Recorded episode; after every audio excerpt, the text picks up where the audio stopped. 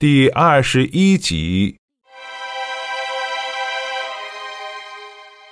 理查德和孩子们当晚薄暮时分回到家里，带回了博览会上的译文和那小牛被送到屠宰场之前获得的一条缎带。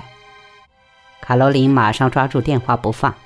那是星期五，迈克尔立即开着小卡车到城里去做十七岁的男孩子们通常在星期五晚上做的事，多半是在广场上游荡、聊天儿。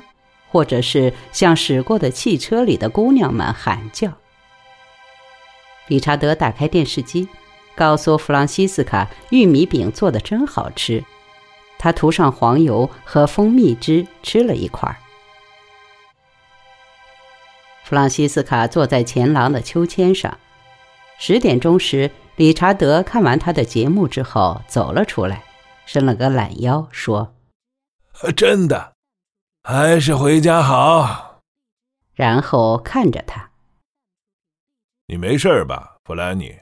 你好像有点累，或者有点精神恍惚，还是怎么的？我挺好，理查德。你们平平安安回来就好。是啊，我要进去了。在博览会的这一个礼拜过得够长的，我真累坏了。你来吧。弗兰尼，我再待一会儿，外面挺舒服的，所以我想再坐一会儿。他其实很累了，但是他害怕理查德心里想着性生活，而他竟也应付不了。他听见他在他们的卧室里绕圈子走，就在他坐着前后摇晃的秋千上边。他两只赤脚踩在游廊地上，听到卡洛琳弹钢琴的声音从屋后传出。以后的几天里，他避免进城，一直意识到罗伯特金凯就在几英里之外。说实在的，如果他见到他，就很难管住自己。他很有可能会跑到他身边说：“现在我们一定得走。”他曾经不顾风险的跑到杉树桥去会他，但是现在再见他，要冒的风险太大了。星期二，家里的蔬菜快完了，理查德需要买一个他正在修复的玉米收割机的零件。天很阴沉，阴雨薄雾，还没出八月，天凉了一点儿。理查德买到了他的零件，和别的男人在咖啡馆喝咖啡。他趁这个时候到副食店采购。理查德知道他的日程，在他完事儿时，在特价店门前等他。见到他就跳了出来，戴着他的阿丽丝查丝鸭舌帽，帮着他把各种袋子放进福特牌小卡车里，放在座位上，围着他的膝盖，而他。却想到了三脚架和背包。我还得赶快到工具店去一趟，还有一样零件我忘了买，可能要用的。他们在第一百六十九号国家公路上往北驶，那是温特塞特的主要道路。在德什古加油站一街之遥的地方，他看见哈里正从油泵驶开去。刮水器来回刮着，正驶向他们前头的路上。他们的车速把他们带到紧跟那辆旧卡车后面。他坐在福特车里高高的座位上，可以看见前面车子里一个黑色防雨布包得紧紧的，勾画出一只衣箱和一只吉他琴匣的轮廓，紧挨一条未充气的备用轮胎。后窗溅满了雨，但是。还可以看见他半个脑袋。他弯下身去，好像要在杂物箱里取些什么。八天前，他也做过同样的动作。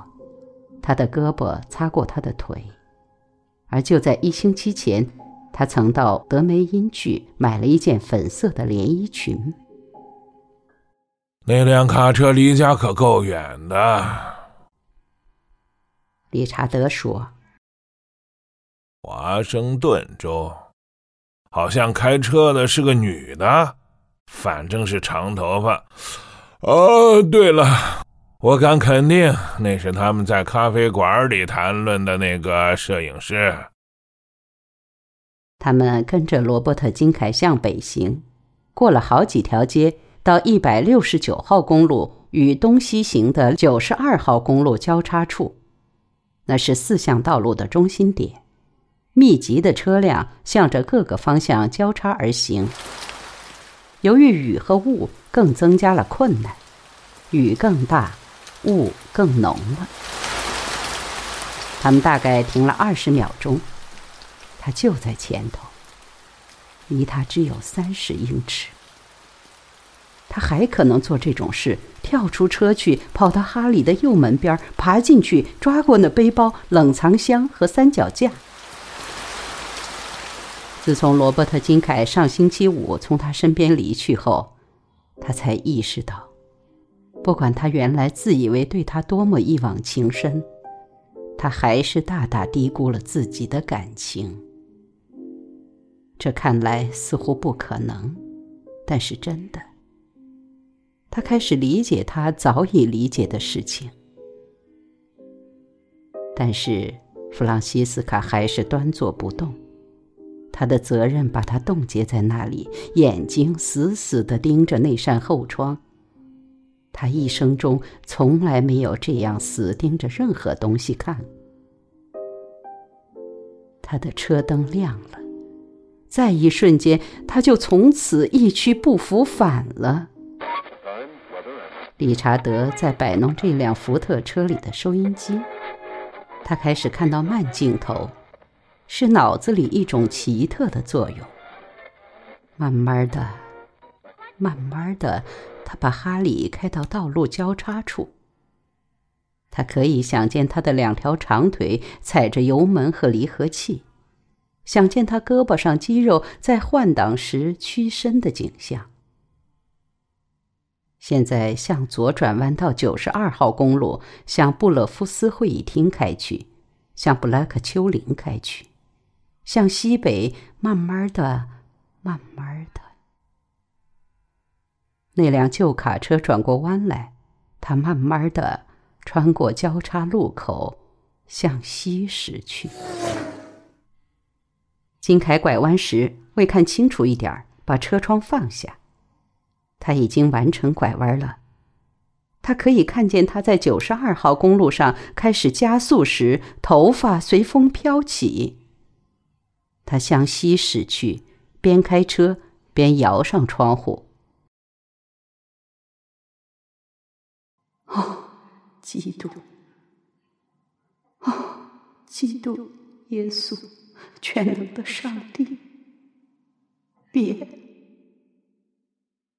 这些话都在他肚子里说。